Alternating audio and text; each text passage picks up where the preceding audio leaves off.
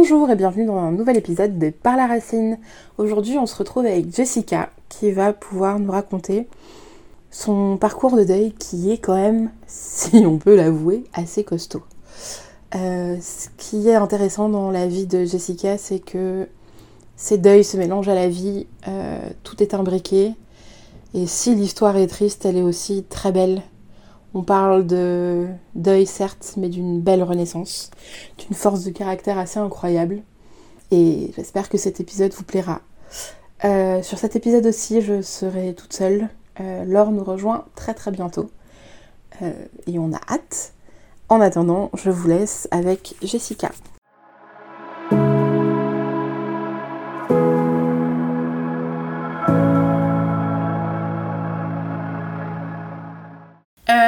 Donc déjà, bah, bienvenue dans ce nouvel épisode de Par la Racine. Peut-être qu'on peut commencer par une petite présentation de, de toi. Oui, alors moi, c'est, je m'appelle Jessica, j'ai 41 ans. Euh, je suis éducatrice spécialisée euh, en pédopsychiatrie et j'ai quatre enfants et je suis divorcée et actuellement je vis en concubinage euh, avec, avec quelqu'un depuis quatre ans. Voilà. Ok. Très bien. Euh, on va commencer un peu comme tous les épisodes. Euh, on va parler de ton rapport euh, à la mort et au deuil avant d'être touché concrètement. comme je disais, est-ce que c'est un sujet dont on parlait en famille ou pas du tout? Est-ce que une fois que les, je sais pas moi, je sais pas si t'as perdu tes grands-parents d'ailleurs, mais une fois que il y avait des décès dans la famille, est-ce qu'on continue à parler de ces gens ou pas? Est-ce que la mort était tabou ou est-ce qu'on en parlait comme un, un sujet, somme toute, comme un autre, quoi. Mm. Alors, en réfléchissant un peu la première fois où concrètement euh, euh, on a parlé de ces questions-là, euh, ça a été autour du décès de mes grands-parents maternels. J'avais, je pourrais pas te dire exactement parce que c'est assez flou dans mon histoire, mais je crois aux alentours de 8, 9, 10 ans, quelque chose comme ça. Euh, ma grand-mère décède et quelques mois après, un peu de chagrin, mon grand-père la suit dans l'année, je crois. Et donc ma mère a été euh, touchée par le deuil de ses parents et de façon assez euh, rapprochée. Mais mes, mes parents, mes grands-parents vivaient dans une autre région. Je les avais vus très peu et connus très peu parce qu'il y avait euh, des histoires de famille, des choses que je maîtrisais pas du tout à l'époque, et puis à cet âge-là, je me posais pas tellement de questions. Donc finalement, euh, voilà, je savais que ma ma mère avait des frères et sœurs, que ma mère avait des parents que je voyais très peu. J'avais juste un oncle qui, habite dans, qui habitait dans une ville euh, pas très loin de la mienne, et c'était le seul oncle que je voyais. Voilà, et alors qu'elle avait d'autres frères et sœurs. À l'époque, je J'en étais à peu près là des liens avec la famille de ma mère et du coup, euh, j'entends parler un peu de la maladie de ma grand-mère, mais de façon très distancée. Puis dans les mois qui viennent du décès, et puis ma mère a dû se rendre sur le lieu d'habitation de mes grands-parents dans une autre région. Euh, bah pour, euh, pour gérer un peu toutes les démarches qui suivent le décès de ses parents. Donc ça a été ça a été un peu à distance. Euh, Est-ce que c'était tabou? Alors on pouvait parler du décès de de ses parents, mais en même temps c'était plutôt la situation familiale qui faisait ce... on n'en parlait pas. Voilà. Donc c'était plutôt ça. Donc euh, en même temps voilà, ils étaient morts. Moi je les connaissais pas vraiment. J'ai vu ma mère peiner, mais c'était quelqu'un d'assez euh, d'assez défendu, ma mère, avec euh, beaucoup de pudeur. Et du coup, voilà, ça m'a pas plus euh, marqué que ça. Et j'ai pas eu l'impression qu'il y avait un vrai tabou autour de ça. Il y a eu, il y a eu un tabou sur les relations intrafamiliales dans sa famille. Euh, et il m'a fallu des années pour, pour comprendre, mais sans, sans même me poser vraiment de questions, Là où euh, on a fait un peu la lumière sur les relations intrafamiliales d'un côté et de l'autre, euh, ça a été à l'occasion du décès de mon frère aîné. Et, donc, euh, à l'occasion de son décès, donc mon frère s'est donné la mort, il s'est suicidé à l'âge de 29 ans. donc moi à l'époque j'avais 17 ans et, et là ça a remué toute la famille j'ai appris un peu plus de l'histoire de ma mère et de ses frères et sœurs et de pourquoi ils se parlaient plus. Enfin voilà. Euh, et puis ça a été aussi l'occasion de rencontrer euh, mes oncles et tantes parce que jusque-là je les avais jamais rencontrés ou alors j'en avais un vague souvenir, euh, à part celui qui habitait à côté de chez nous. Mais là, à ce moment-là, ses frères et sœurs ont été présents pour, pour ma mère et du coup sont entrés un peu dans nos vies. Voilà, donc ça c'était en, septembre 99. Ok, tu, tu, veux nous raconter un peu plus comment t'as appris ça, ce qui s'est passé, enfin sans qu'on rentre euh, forcément dans des détails. Euh, l'idée c'est pas de raconter euh, tout non plus, si t'en as pas envie, mais un peu comment t'as appris ça, qu'est-ce qui s'est passé, qu'est-ce que ça a généré chez toi. Alors, mon frère aîné, donc c'était l'aîné de la fratrie. On était cinq enfants, trois garçons, deux filles. les, trois, les trois garçons avaient grosso modo 18 mois d'écart, donc se suivaient. Moi, j'arrive après sept ans après le dernier de mes frères et ma petite sœur arrive sept ans après moi. Ah oui, donc belle éventail. Euh. voilà. Euh, et mon frère aîné n'était pas le fils biologique de mon père. Mais ça, c'est pareil, je l'apprends quand je suis enfant. Euh, mais il n'y a pas eu de discussion posée avec mes parents, voilà. Euh. Je l'apprends au décours d'ailleurs de, conflits familiaux, un peu comme ça. Euh. et, et c'est pas vraiment tabou parce qu'on le sait, mais c'est pas franchement quelque chose qui se parle non plus. Voilà. Et c'est un peu compliqué parce que j'ai réfléchi à cette notion de tabou euh, alors c'est pas un secret, voilà, c'est pas un secret, mais c'est un tabou en vrai, parce qu'on peut pas vraiment en parler, et en même temps on se pose pas vraiment de questions parce que mon, père rentre dans la vie de ma mère, je crois que mon frère a quelques mois, donc en fait finalement euh, il n'était pas son père biologique, mais il a, toujours été son père. Euh, il l'a élevé, ouais, il l'a élevé, enfin voilà. Et donc mon frère décède, il se suicide. Et, euh, et là, c'est un peu un raz de marée parce que je savais que mon frère euh, euh, avait des soucis, qu'il était un peu déprimé, voilà. Mais évidemment, à 17 ans, je ne savais pas que cet état-là n'était pas normal. Pour de vrai, c'est un peu comme ça. C'est que moi, j'avais trois frères qui étaient toujours... C'était toujours très tumultueux avec mes grands frères. Ils faisaient toujours les 400 coups à trois. Euh, voilà, il y avait toujours des histoires entre les frères et tout. Et puis un jour, euh, bah le drame. Et c'est à partir de ce moment-là où je passe vraiment, euh, j'ai vraiment l'impression de cette bascule. Je passe de l'enfance à l'âge adulte sans transition.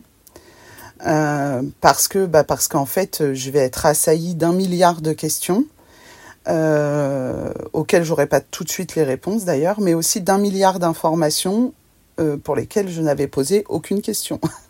Et donc, il va falloir que je traite tout ça euh, simultanément. Euh, et c'est là aussi que je me rends compte que la place de mon frère est particulière parce que c'est donc euh, le fils de ma mère, mais c'est pas le fils biologique de mon père. Et, et ça va. Et, et, et jusque là, je l'avais pas perçu moi de ma position d'enfant, d'adolescente, mais en fait, il y avait une différence. Enfin, il n'avait pas une place, il n'avait pas la même place que les autres, et puis c'était l'aîné.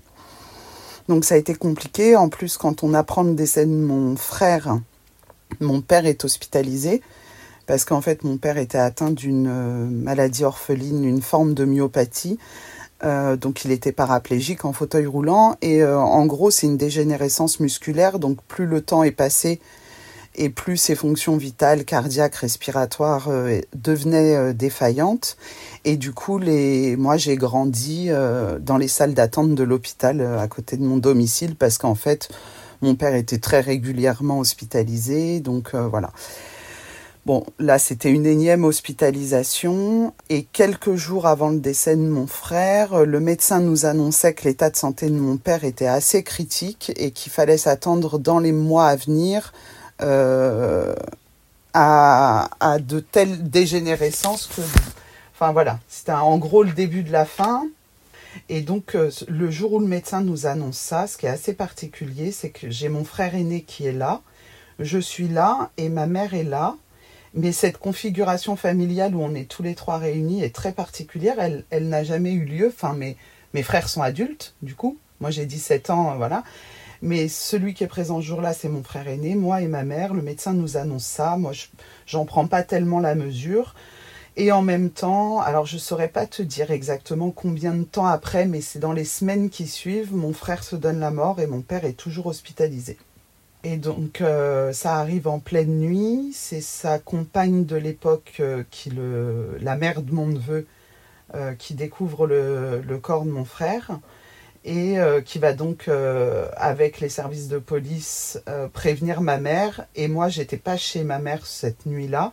Je, je, passais la nuit chez mon chez celui qui a été mon mari et le père de mes quatre enfants à l'époque. Et on devait partir le lendemain matin en week-end et se lever très tôt. Et j'avais dit à ma mère, euh, elle devait m'appeler à 5h30 du matin pour me réveiller, pour qu'on puisse partir. On est en pleine nuit, le téléphone sonne et je suis persuadée euh, que mon portable sonne et je suis persuadée que c'est ma mère qui m'appelle pour me réveiller. Mais avant même de décrocher, sans savoir quelle heure il est, je sais qu'il y a quelque chose qui va pas. Il est pas, c'est pas le petit matin, c'est pas voilà. Et je décroche et là ma mère me me dit, je lui dis qu'est-ce qu'il y a? Elle me dit euh, j'ai quelque chose à te dire. Je lui dis bah quoi? Et elle me dit ton frère est mort. Bon, lequel? Déjà Oui. Pardon, excuse-moi. non mais tu vas voir, tu, on va, tu vas avoir des petits sursauts comme ça de, de rire euh, nerveux parce que voilà. Donc ça a été une vraie question moi euh, pendant quelques secondes dans ma tête. Lequel J'en ai trois. Donc Lionel, ok, c'était l'aîné, très bien. Euh, et donc là où je suis chez mon copain à l'époque, euh, pour rentrer chez ma mère, il faut passer par la commune où habite mon un de mes frères, le plus jeune de mes frères. Mmh. Et donc, 17 ans, 2 heures du mat, tu t'arrêtes chez ton frère et tu lui annonces la nouvelle. Putain. Voilà. Ouais. Et moi, je vois pas le problème, en fait. Euh, j'y vais, voilà. Donc, euh, je, je, réveille mon, mon, copain. Je lui dis, faut partir. Il vient de se passer ça. Euh. On prend la route. On arrive chez mon frère, mon autre frère. Et, et la veille, il avait un peu arrosé la soirée. donc, il était, il était très alcoolisé. Et en fait, il a une baie vitrée chez lui. Et je le vois euh, amorphe là sur le canapé, euh, voilà, et j'ai dû tambouriner pendant 10 minutes pour le réveiller. Dans un état entre deux parce qu'il venait de finir une soirée et donc il comprend pas ce qui se passe. On est en pleine nuit, j'ai aucune raison d'être là et, et du coup j'essaye euh, presque instinctivement de lui dire bon écoute, il, il, me dit qu'est-ce qu'il y a, qu'est-ce qu'il y a? Et puis un peu hébété, je lui dis écoute assieds-toi, pose-toi. Euh, voilà, essaye de, te réveiller un petit peu là. Donc j'attends quelques secondes. En même temps, il est très impatient que je lui parle. Euh, je, rappelle que j'ai 17 ans et que lui, il en a 20 euh, et quelques. Hein, voilà. Et je lui dis, écoute, il est arrivé quelque chose de grave, voilà, c'est Lionel. et il me dit, il, y a eu un, il me dit, il a eu un accident parce que mon frère aîné était réputé pour avoir des accidents de voiture régulièrement parce qu'il aimait la vitesse. Et je lui dis non, non, euh, il, s'est donné la mort. Donc, euh, bah, comment Voilà, bon, il, s'est suicidé par pendaison. Donc, euh, ça aussi, la façon de se suicider, c'est, c'est pas. Enfin, Enfin, avant ça, je t'aurais dit peu importe, la mort c'est déjà terrible et puis le suicide l'est particulièrement, mais je me rends compte aussi avec le temps que le mode de suicide a, a un impact aussi sur les gens. Bon, et là, la première réaction de mon frère, ça a été de se lever, de vouloir me mettre un coup de poing dans la figure. oui, bien évidemment. ouais. Je ne comprends pas ce qui se passe, j'esquive un crochet, bon, ok. Euh, et je lui dis, écoute, euh, moi j'étais dans une situation très inconfortable, je ne savais pas quoi lui dire, je ne savais pas quoi faire de l'information. Enfin, je lui dis, écoute, je rejoins maman, euh, rejoins-nous dès que tu peux, quoi. Et donc on repart. Et j'arrive chez ma mère et j'avais donc ma belle-sœur de l'époque qui était effondrée, euh, ma mère qui l'était tout autant, et, et j'essaye de comprendre un peu les circonstances. Bon, ce soir-là, ils s'étaient engueulés. Elle, elle était partie de leur logement. Elle avait été chez sa mère avec son fils parce que j'ai un neveu qui à l'époque avait 6 ans. Et puis, euh, dans la soirée, elle reçoit des messages un peu alarmants. Elle finit, elle décide de retourner chez elle finalement parce que, parce que les messages de mon frère l'inquiètent. Et elle va, tomber, euh, elle va tomber sur mon frère défunt. Bon, voilà. Après, dans la nuit, euh, quand je suis arrivée, on a réveillé ma petite sœur pour lui annoncer, qui avait donc 7 ans de moins que moi, donc 10 ans. L'incohérence continue. le, le, mon neveu était euh, chez sa, son autre grand-mère qui habitait le quartier euh, pas très loin d'une autre. Et on décide, je ne saurais pas te dire pourquoi on a fait comme ça, mais c'est comme ça qu'on l'a fait. Ma belle-sœur était incapable de l'annoncer à son fils, donc on décide que c'est ma sœur et moi qui allons, aller, euh, qu'allons l'annoncer à notre neveu. J'ai 17 ans, elle en a 10. Et on arrive chez la grand-mère maternelle de mon neveu on le réveille et tu me croiras, tu me croiras pas, c'est ma soeur de 10 ans qui lui annonce. C'est fou, c'est ouais, voilà. Et en fait, en te le disant, je me rends compte de, du truc un peu dingue. Et en même temps, ce qui nous arrivait était complètement dingue. Donc on a tous fait comme Tu réfléchis pas en fait, tu, tu fais comme Pas du tout. Alors j'ai un vague souvenir de c'est ma soeur qui y va parce que elle a, euh, elle a 4 ans d'écart avec mon neveu. Et que du coup, finalement, ils étaient un peu comme frères et sœurs. Et que finalement, ça nous paraît logique que ce soit elle qui l'annonce, quoi. Et puis, et puis parce que elle, se saisit de ce truc-là aussi où elle veut lui dire, quoi. Donc, elle, elle, c'est elle qui lui dit. Et puis après la suite, euh, c'est un peu confus pour moi la suite de la nuit parce que j'ai mon autre frère qui arrive, euh, qui habite en région parisienne, mais de l'autre côté de l'île de France, donc il arrive aussi chez ma mère. Bon, la nuit se termine et puis au petit matin, on va aller au, aux pompes funèbres pour, euh, pour voir mon frère parce qu'on ne l'avait pas vu. Sauf qu'on arrive à l'ouverture, mes frères étaient, étaient très très impatients d'aller le voir. Moi, je, je, je, euh, pareil, je me pose pas de questions. Je sais pas s'il faut que j'aille le voir ou pas. Je sais que là, tout le monde va y aller, donc j'y vais, j'y vais aussi. Enfin voilà. Sauf que quand on arrive à la maison funéraire, euh, euh, les, agents des pompes funèbres nous expliquent qu'il n'est pas encore préparé, mais mes frères insistent. Ma mère a besoin de le voir et on va le voir en l'état.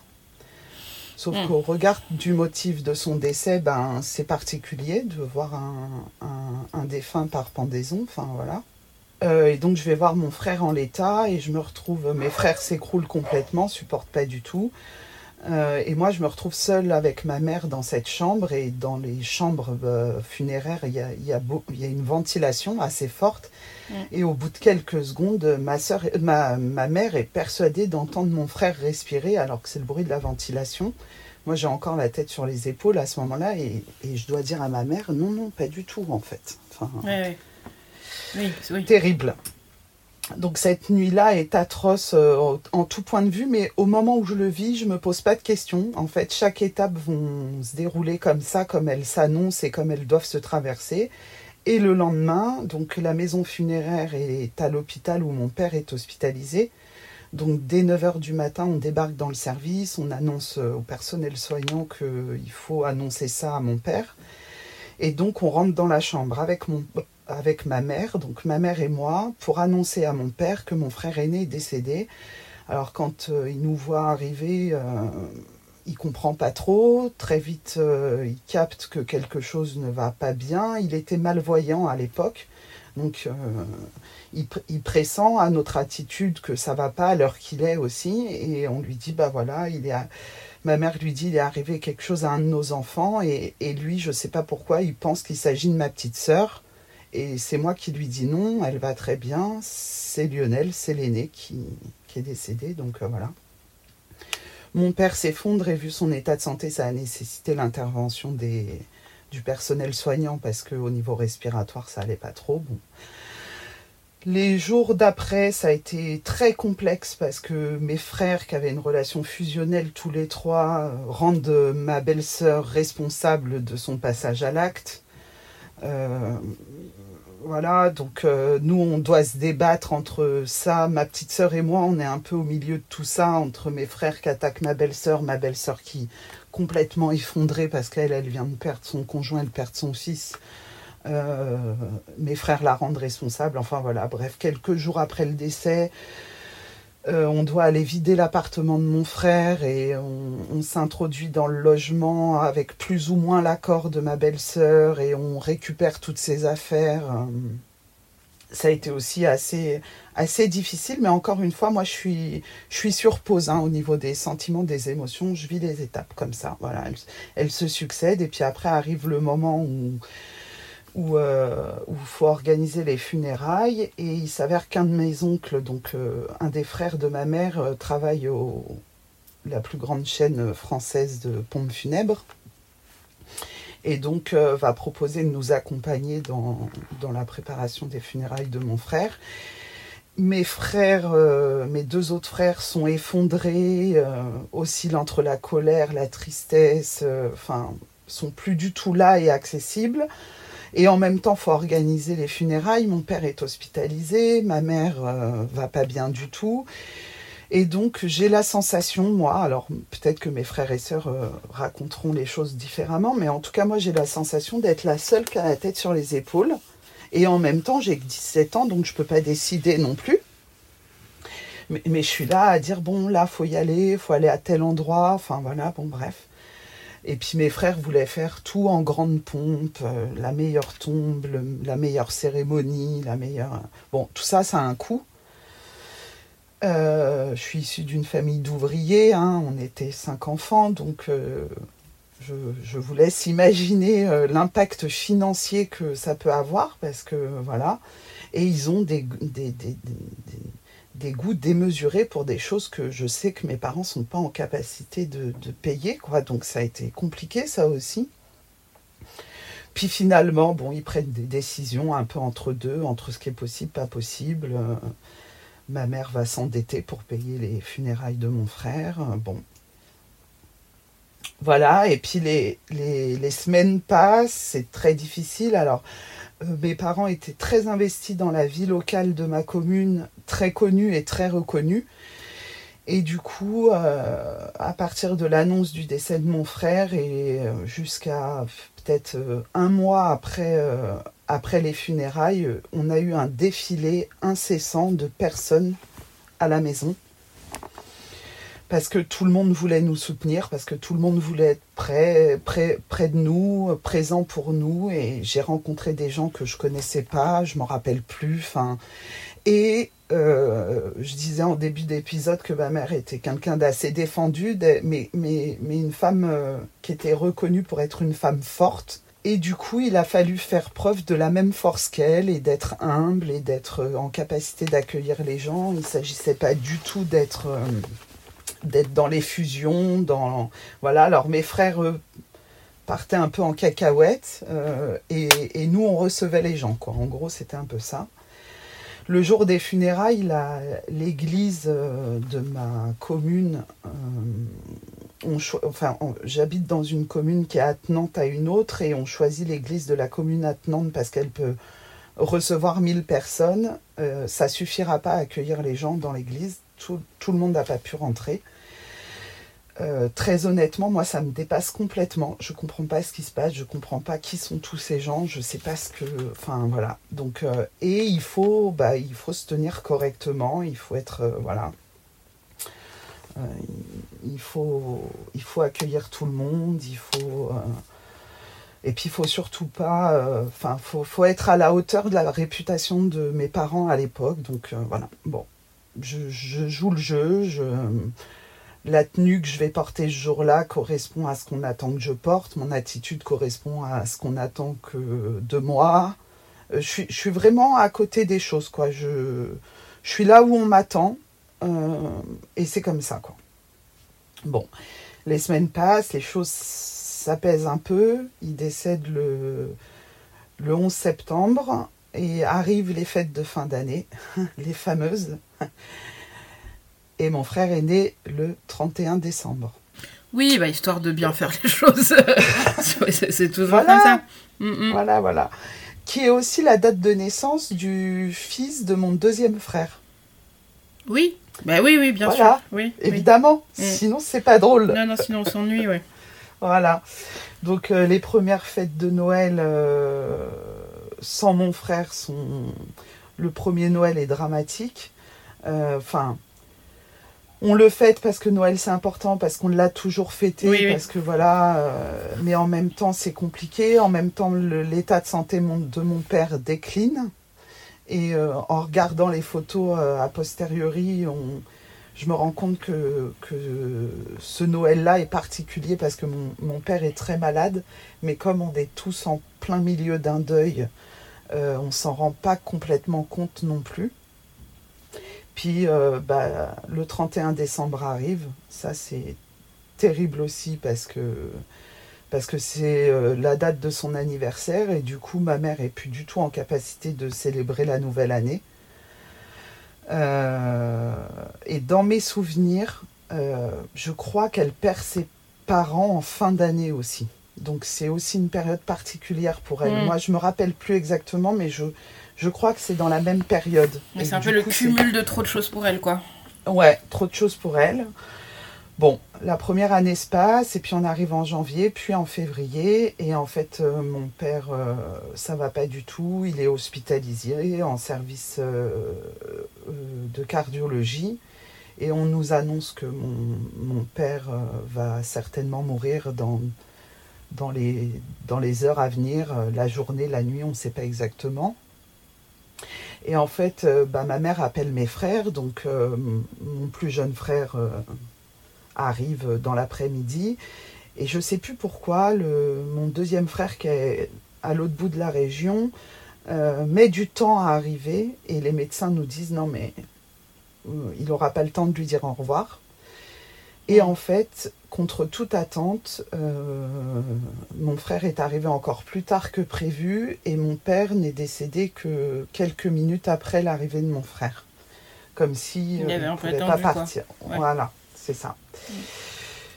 Mon père décède et on l'enterre la veille de mes 18 ans. Je suis désolée, je rigole, mais c'est nerveux. Hein. Mais tu peux. je dis, mais putain.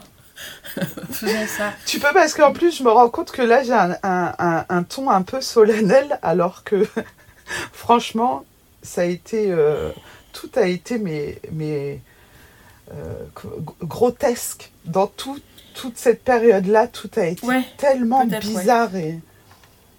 Et euh, voilà, enfin, le, je reviens à l'enterrement de mon frère. Pendant toute la cérémonie, le prêtre confond le prénom de mon frère et de son fils. Oh merde Non mais. oui, alors c'était. Donc au début, je suis choquée, mais en fait, au bout de la troisième fois, moi, je pars en fou rire. Oui, ben oui, oui. Voilà. Avec mon neveu qui a 6 ans qui est en train de vivre la série. Non, mais tu vois, et il faut pas, il y a mille personnes dans la. Tu vois, on peut pas rire parce que. mais moi, je pars en fou rire que j'arrive pas à, contenir en plus. Enfin, tu vois, que des trucs comme ça. Bon. Mon père décède, donc là, rebolote, faut de nouveau organiser des funérailles. Il y a tout autant de monde, un peu moins en vrai, un peu moins de monde présent aux funérailles, mais quand même beaucoup, beaucoup de monde. Et puis les gens n'y croient pas, et puis ça fait le tour du quartier, le tour de la ville. Et puis avec les semaines et les mois qui passent, les gens, euh, les gens se trompent. Ils savent plus qui est décédé dans ma famille. Donc on enterre des frères qui sont encore vivants. Ah, on ressuscite mon père qui est mort. Enfin, mm. non mais je, t'assure que ça a été très très dur quoi. Euh, très très dur parce que parce qu'en plus je fais face à tous ces gens qui sont très très tristes. Mais que tu connais pas toi. Euh, bah, pour la plus grande partie je les connais, mais, mais d'autres que je connais pas, qui ont des histoires. Euh, qui, qui, ont des souvenirs avec mon père ou avec mon frère, mais on a quand même un grand écart d'âge. Oui, et, du coup, il y a des choses qui me parlent, mais d'autres beaucoup moins. J'apprends tout un tas de choses sur l'histoire de mon frère, sur, euh, sur l'histoire de mon père, sur l'histoire de ma famille, mais, mais en même temps, c'est pas des informations que je peux vraiment traiter parce que je les apprends des courtes conversations, d'anecdotes, et, et, ma mère est complètement incapable de, de, de m'expliquer les choses mmh. là où c'était à peu près la seule à qui j'aurais pu poser des questions, mais elle n'était pas en état que je lui pose les questions. Et puis vraiment, le, décès de mon père, euh, ça a été vraiment un coup de massue, euh, encore un pour ma mère. Et à, la suite euh, du décès de mon père, elle a été une période, quelques mois, où elle a eu vraiment besoin d'étayage parce que bah parce qu'elle perdait un peu pied et du coup je me suis retrouvée à être garante de l'état de santé de ma mère. Mes frères étaient, étaient, étaient très... Enfin, je pense qu'eux ont cru être très présents, mais finalement, ils ne l'étaient pas. Ils étaient très, très, très, très, très loin de ce que je vivais. Et j'étais la seule, à peu près adulte, à pouvoir être là pour ma mère, mais à un point où parfois, je pouvais pas... La, je, je, pendant une période, j'ai pas pu la laisser partir, euh, enfin partir de chez moi et la laisser seule parce que j'avais peur, j'avais peur pour elle, j'avais mmh. peur de ce qu'elle pourrait faire, euh, voilà. Donc parfois, je demandais à des voisins de venir lui tenir compagnie et tout ça. Et tout ça dans un espèce de tabou, parce que comme c'était quelqu'un, c'était une femme forte, euh, il fallait surtout pas qu'elle sente qu'elle n'était pas autant que d'habitude et qu'elle avait besoin d'aide. Donc je faisais ça un peu derrière son dos. J'appelais une voisine, je lui disais viens demander du sucre, et puis reste boire un café avec elle parce que moi j'ai des courses à faire. Mmh. Enfin bon, tu vois, des trucs comme ça. Ça fait beaucoup quand même sur les épaules d'une petite jeune. Euh, ah ouais. Ouais, ça a été terrible. Euh, en plus, euh, la mère de mon neveu, elle, euh, très très endeuillée, ben, elle, a eu aussi besoin de beaucoup de soutien. Et puis mon neveu, qui avait 6 ans à l'époque, il se rapproche beaucoup de, de ma sœur et moi, et notamment de moi, parce que finalement, ma mère est en plein deuil, sa mère aussi. Euh, mes frères sont pas accessibles, ma petite sœur est trop jeune et en fait moi je viens de me mettre en couple, ça fait à peu près un an que je suis en couple avec, euh, avec mon copain et en fait euh, j'ai l'impression d'être un peu celle qui tient un peu la route et donc mon neveu se rapproche de nous, il va passer beaucoup beaucoup de temps avec moi pendant, pendant ces, ces mois et ces années qui vont suivre donc je prends une place aussi particulière dans sa vie. Et puis bon, bon voilà, bon an, mal an, euh, le temps passe. Euh, tout ça, c'était en 99 et 2000. Et puis on retrouve un peu un équilibre, euh, bon voilà. Et puis rapidement, ma mère va tomber malade. Alors elle avait déjà fait un cancer du sein quand j'étais adolescente, quand j'avais 14 ans, donc quelques années avant le décès de mon frère en fait pour lequel elle était soignée en rémission. Et puis en fait, elle va redéclencher un nouveau cancer, euh, mais cette fois au poumon. Euh, et c'était en, euh, en 2008. En 2008, et c'était l'année où, c'était une année importante parce que c'était l'année où je devais me marier. Enfin, c'est l'année où je vais me marier. L'année où je reprends mes études. Euh, parce que parce qu'en fait je décide de reprendre des études d'auxiliaire de puériculture. Donc pendant mon année de formation, en fait, euh, euh, ma mère, enfin tombe pas malade, mais on, diagnostique son cancer pendant cette année-là. Et, non, je dis des bêtises. Son cancer est diagnostiqué l'année d'avant mais je suis déjà inscrit à l'école et en fait je me, marie en juin 2008 et ma mère, euh, j'ai baptisé mes enfants en mai et ma mère a été opérée euh, d'une de ses lésions au, poumon. Euh, elle n'a pas pu assister au baptême parce qu'elle était, était hospitalisée. Je me marie en juin, elle assiste à mon mariage. Et après, je rentre à l'école en septembre et en février, le lendemain de mon anniversaire, j'apprends. Oh, arrête, arrête de faire des anniversaires ou change de date, fais quelque chose, putain. Ouais. ouais, euh, j'apprends euh, parce que je l'accompagne, je la force à aller voir le médecin parce qu'elle allait pas bien du tout et le, le médecin nous dit qu'il faut l'hospitaliser et je, je comprends. Alors ma mère fait la consultation seule, mais en fin de consultation, le médecin me reçoit et je comprends à son attitude que ça va pas. Et je demande à voir le médecin toute seule. Et je lui dis quel est le pronostic? Et il me dit écoutez, enfin, elle me dit je, ne peux pas répondre à cette question. Là, on l'hospitalise.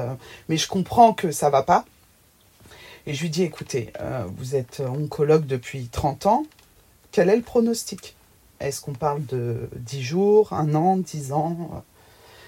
Avec beaucoup de précautions, mais au regard de mon insistance, son colloque me dit à peu près six mois. Ok, je lui dis, ma mère le sait. L'oncologue me répond, elle ne veut pas savoir. Je dis ok, très bien. Donc je détiens l'information qu'il lui reste six mois à vivre, que vous l'hospitalisez, mais je ne peux pas en parler avec elle parce qu'elle ne veut pas savoir. Ok, super, merci. Et donc je sors, ma mère est transférée tout de suite dans le service euh, de, soins de suite, et euh, je dois appeler mes frères. Il voilà. Et ce même frère qui a failli mettre un coup de poing quand je lui ai annoncé le décès de mon frère, murle au téléphone que je suis une menteuse, que ça n'est pas possible, ce que je suis en train de lui dire. Voilà, donc très très facile aussi comme situation. Bref. Donc ma mère est hospitalisée, on sait qu'il lui reste six mois à vivre. Là vont s'en suivre euh, tout un tas d'examens. et euh, ma petite sœur a une vingtaine d'années. Elle vit encore avec ma mère, mais elle est en couple. Euh, et en fait, un matin, elle arrive dans le service où est hospitalisée ma mère et elle nous annonce qu'elle est enceinte de deux mois. Donc c'est à la fois une super nouvelle, c'est à la fois aussi beaucoup d'inquiétude là tout de suite maintenant, parce que je me dis si elle est enceinte de deux mois, euh, le temps qu'elle arrive au terme de sa grossesse, ma mère sera morte. Mais ma mère est pas censée le savoir. Mais quand même, ma mère dit Je suis pas sûre de rencontrer ce bébé. Donc elle donne un indice à ce moment-là qu'elle comprend bien ce qui est en train de se passer, mais voilà. Et l'après-midi même, on est convoqué par l'oncologue parce qu'au regard des examens qui viennent de lui faire, c'est pas six mois, mais deux mois qui restent à peu près à vivre à ma mère. Et quasi jour pour jour, elle va décéder deux mois après ça. Donc avec ma petite sœur qui est enceinte de quatre mois. Euh, les derniers jours de vie de ma mère, euh, on est euh, tout le temps à l'hôpital avec ma petite sœur. Mes frères font des allées et venues mais, mais reste pas, ma sœur et moi on fait le choix de rester, mais je rappelle, je suis en formation d'auxiliaire puriculture, je peux pas louper euh, mes journées de stage et tout, sinon bah, j'échoue dans ma formation et je peux pas me le permettre, enfin voilà. Donc la journée je pars en stage euh, à l'hôpital, hein, parce que je suis en stage en néonat à cette période-là, puis je quitte la néonate, je rentre chez moi, je, m'occupe de mes enfants, je repars à l'hôpital, je passe la nuit à l'hôpital, enfin, puis voilà. Puis arrivent les derniers jours. Euh, ce, jour-là, euh, on sait que ma mère est très sédatée dans les derniers jours, elle est plus très consciente. Son frère est là, il vient de lui rendre visite. Et puis, euh, et puis ça tombe le jour du premier carnaval de mon fils à l'école. Euh, un grand événement pour, euh, pour, pour lui. En plus, moi, je suis présidente de l'association de parents d'élèves. Euh, je peux pas louper cet événement-là et en même temps, le médecin me dit ah c'est tendu si vous partez, tout ça. Donc bon, on essaye de réfléchir et il me dit bon, écoutez, allez-y. S'il y a quoi que ce soit, je vous rappelle. ma sœur reste avec ma mère et puis bon, j'ai eu le temps de, lancer le carnaval, de, confier mon, fils à, son père et puis qui, commence la déambulation dans la ville. Là, et puis là, l'hôpital m'appelle, me dit faut revenir en urgence. Donc je reviens. Euh, il m'explique que ma mère va pas bien, que ça va pas, euh, voilà, que ça va certainement être les dernières minutes. Donc euh, bon, je suis dans la chambre auprès d'elle et puis en fait ma mère gémit, elle souffre beaucoup parce que parce qu'elle a un cancer du poumon qui s'est métastasé aux os et que c'est extrêmement douloureux et que malgré l'état de sédation euh, et sa résistance à la douleur, euh, là elle elle va pas bien et du coup, euh, bah, il y a son frère qui est présent. Je lui dis, écoute, faut peut-être voir le médecin pour voir. Donc, on, va voir le médecin. On lui dit, écoutez, faites quelque chose. Et le médecin dit, Bon, elle était pas très, elle était vraiment pas très adaptée cette, cette oncologue, mais elle dit en gros, euh, si on, injecte un peu plus d'antidouleur, euh, ça, ça, va, ça va arrêter son cœur. Enfin, elle, ne supportera pas une dose supérieure. Et je lui dis ouais, mais en même temps, enfin, elle souffre. Et elle me dit oui, mais bon, euh, en gros, c'est à vous de prendre la décision. Je dis super. Ouais, putain. Non mais Enfin, qu'est-ce que c'est que qu'est-ce que c'est que ce bordel, quoi? Et bon, euh, alors je sais plus si mon oncle est présent, présent à ce moment-là, mais bref, je dis au médecin, écoutez, elle souffre. Moi, ce qui est important, c'est que je veux pas qu'elle souffre Et puis bon, euh, entre nous, elle va, enfin, il lui reste quelques heures à vivre, quelques jours. Enfin, de quoi oui, vous me parlez? Oui, on parle plus de. Oui. Tu vois, ça. Laissez-la c'est partir gentiment, quoi. Non, mais c'est complètement dingue que ce soit moi qui dise ça au médecin quand même. Enfin, Mm, mm, mm. Est-ce que, moi j'ai vraiment envie de dire ça au médecin aussi? Enfin bon, bref. Ma sœur était présente, ouais. Si ma sœur était présente, parce que euh, on s'était dit avec ma sœur qu'on voudrait être présente quand ma mère partirait. Et en fait, euh, et en fait, on s'était, dit avec ma sœur qu'on serait là. Et l'attitude du médecin fait que ma sœur perd son sang-froid et commence à, à être vraiment euh, très virulente à l'égard du médecin parce que les réponses qu'elle formule sont insupportables. Et ma soeur me dit écoute, je te laisse gérer parce que là, j'en peux plus, je m'en vais, je pars parce que sinon, je vais lui rentrer dedans, quoi. Et donc, euh, je, je cours après ma soeur et je lui dis écoute, euh, si t'es pas là, euh, si tu pars là, tu risques de pas être là, quoi. Et ma soeur ne répond pas à ça, elle me dit juste qu'elle peut pas être là, qu'elle est trop énervée. Bon, je comprends que c'est peut-être un moyen aussi pour elle de pas être là, Mm. finalement. Euh, le frère ma sœur se sent pas du tout d'être dans la chambre à ce moment-là. Donc, qui c'est qui va se retrouver au chevet de ma mère toute seule C'est moi. voilà. Euh, mais c'est important pour moi. Faut que je sois là. J'avais dit que je serais là, donc je serai là. En plus, euh, dans les dernières discussions qu'on a avec ma mère, ça va peut-être paraître un peu incompréhensible pour les gens, mais ma mère avait peur de pas réussir à mourir. C'est un peu dingue, hein, mais Non, je, ouais, Je- je, je, je crois que mon père a eu cette phase aussi à un moment donné Voilà. de. Elle m'a Ouais. dit, je vais, elle, elle- les dernières discussions un peu cohérentes qu'on a eues avant la sédation, c'est je vais pas y arriver. Et du coup, euh, le médecin fait l'injection que je sais qui va être létale, finalement. Et en effet, elle s'apaise, elle se descend, elle se détend, je lui tiens la main. Et la seule chose que j'arrive à lui dire et que je répète en boucle, c'est T'inquiète pas, tu vas y arriver, je suis là, t'inquiète pas, tu vas y arriver, je suis là. Alors, a, posteriori, hein, je suis quand même en train d'encourager ma mère à mourir et lui dire qu'il n'y a pas de souci, elle va y arriver, quoi. C'est- Mm. co- Ouais. C'est c'est dingue, c'est complètement dingue. Mais on fait Voilà. des trucs euh, comme ça sur le coup euh, qui sont. euh, euh, Mm. euh, avec le recul, qui sont un peu insoutenables et hyper durs moralement. Mais sur le coup, tu le Mm. fais parce que tu ne réfléchis pas et que. Ah. Et que si ça les soulage, tant mieux, quoi. Ouais. Et donc, je me retrouve euh, pour la troisième fois dans cette position où je suis, entre guillemets, je dis entre guillemets, la seule à, à tenir debout. Et en même temps, je ne sais pas si c'est très normal hein, de faire ce que je fais. C'est-à-dire que finalement, j'ai l'impression d'être la seule qui tient la route. Mais en même temps, est-ce que c'est normal de tenir la route dans ces moments-là? Enfin, c'est ça le truc. Bon, ça, il va me falloir quelques années pour me poser ces questions-là. hein, Parce que bah, au moment où je vis des choses, je me dis que je suis la seule à tenir la route. Mm. Euh, il faut savoir aussi que comme on savait que c'était les derniers jours de vie de ma mère, euh, avec son autre frère qui, était, qui travaillait aux pompes euh, funèbres, là, on va avant le décès de ma mère, parce que je sais à quel point euh, dans les heures qui suivent et au lendemain d'un décès, c'est très très dur d'organiser des funérailles.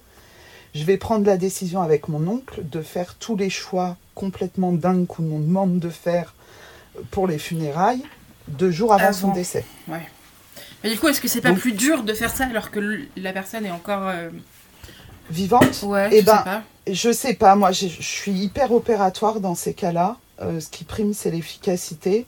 Ouais. Je savais que j'allais devoir gérer mes frères, notamment, que j'allais devoir gérer mes enfants, que j'allais devoir gérer tous les proches. Et je me sentais pas à la fois de faire ça et à la fois de gérer euh, le choix, euh, la couleur du tissu, du linceul, tu vois. Et tu te Enfin, sentais pas de déléguer ça non plus? C'était, il y a personne d'autre qui Mais genre ses frères et tout ça, ils étaient pas en capacité de. Bah, bah non, en même temps, euh, enfin, non, non. Je ne saurais pas te dire pourquoi. Si je leur avais demandé, peut-être qu'ils l'auraient fait. Mais en même temps, je l'aurais pas demandé. Et c'était évident que c'était moi qui devais le faire. Enfin, Tu vois, c'est un truc un peu... euh, En plus, je veux, je veux pas du tout... euh, Je veux charger personne dans tout ça. C'est-à-dire que, tu vois, je te donne ma version de l'histoire, mais en vrai, euh, je suis sûre que si tu interroges tous nos proches, ils en auront d'autres, quoi. Moi, c'est comme ça Oui. que je l'ai vécu. Voilà. Euh, et donc je me retrouve à choisir la- le bois dans lequel sera fait le cercueil, enfin bon, des trucs, mais franchement, euh, et, et pour le coup, dix ans après, enfin 15 ans après, je, trouve ça toujours aussi insensé de devoir faire ça. Bon, mais c'est encore mon rapport à, la, question des, funérailles, là.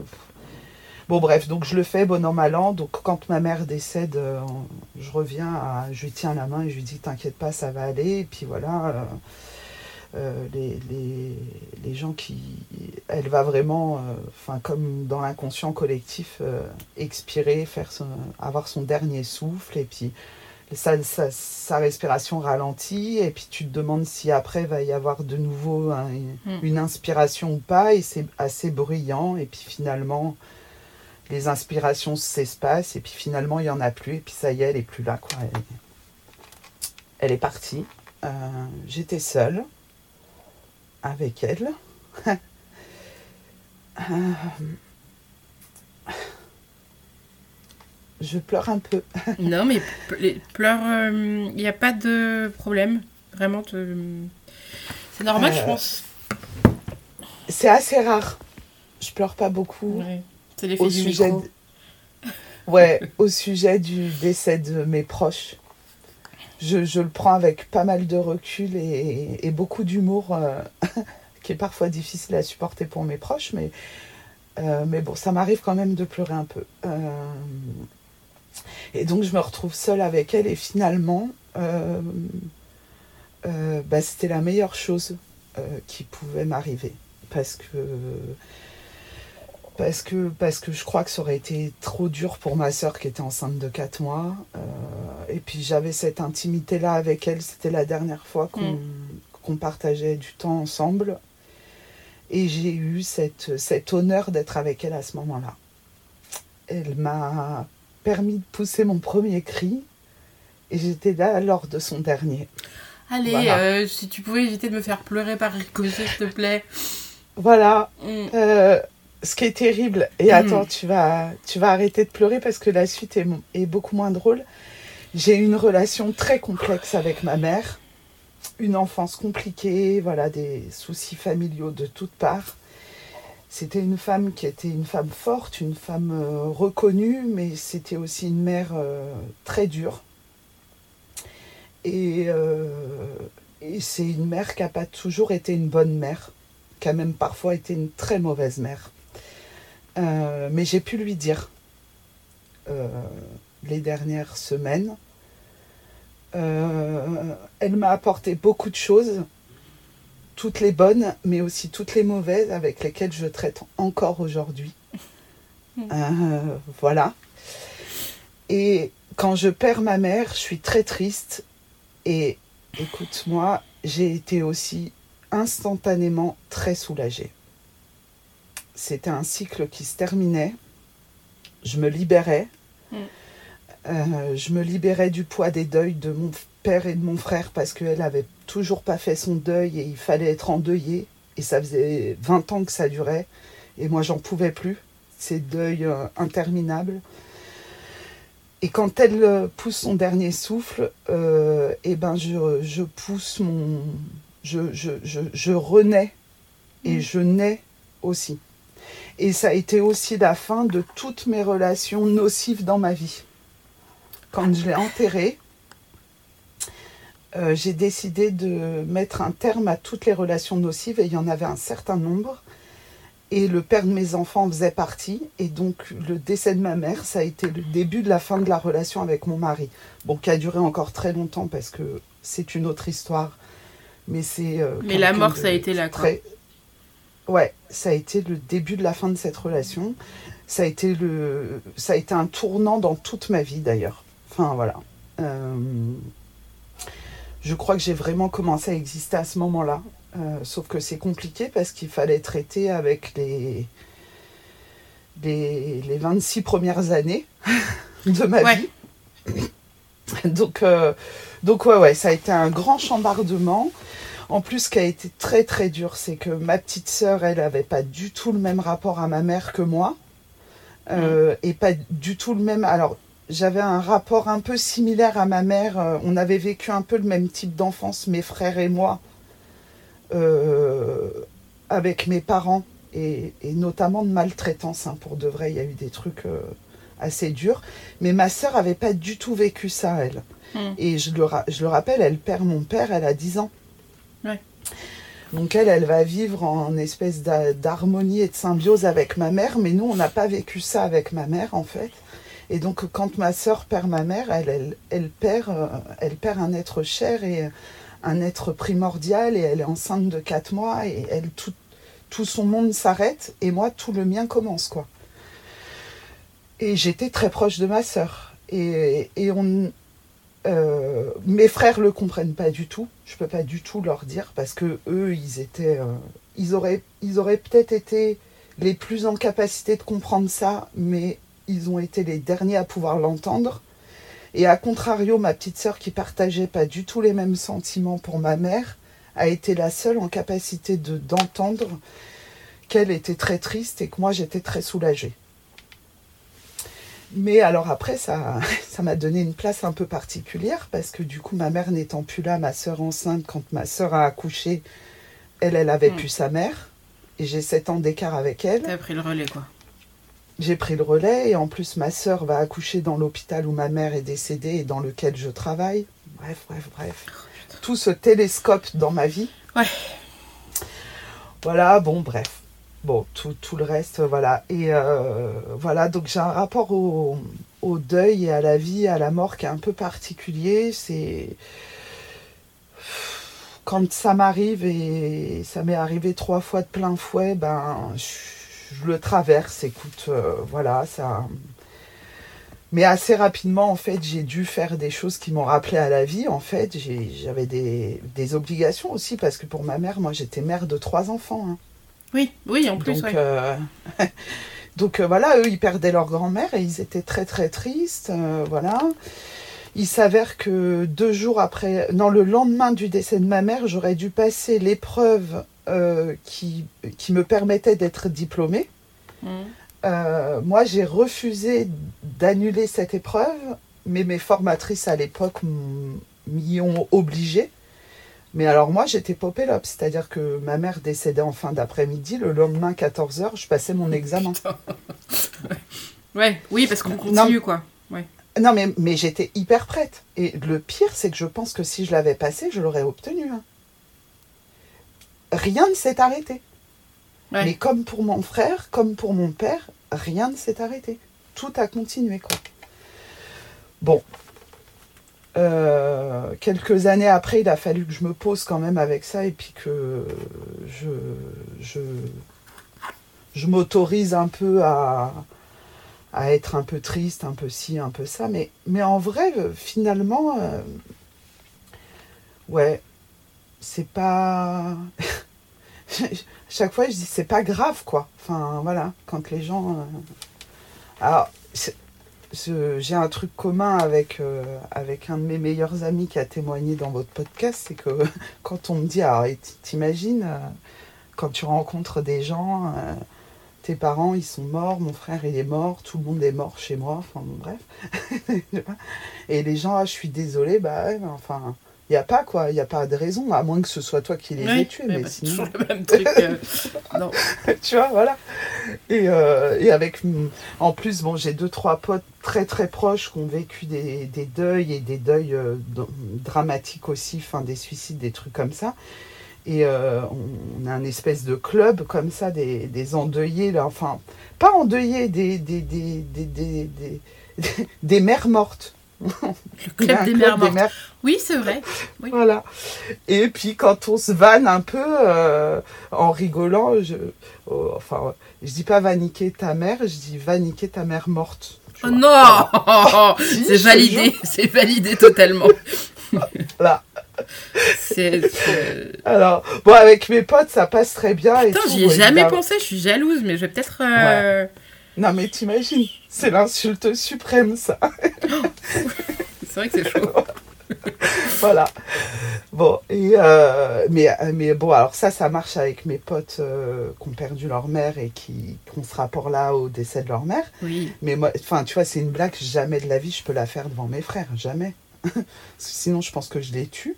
Euh, Ouais. voilà, ma soeur, ma sœur, elle la tolère. Elle, elle a pris beaucoup de distance aussi, puis elle, elle accepte ma façon de vivre les choses, voilà. Mais quand j'ai rencontré mon conjoint, mon nouveau conjoint, mon Mhm. conjoint actuel, que je lui ai présenté mes potes et que euh, les premières soirées, on se fait des blagues et on se dit ce genre de trucs, euh, lui, il blémie, hein. il, il se décompose, il comprend pas. il- Si Voilà. tu l'as Bon. pas briefé avant, effectivement, peut-être que ça peut surprendre un peu, ouais.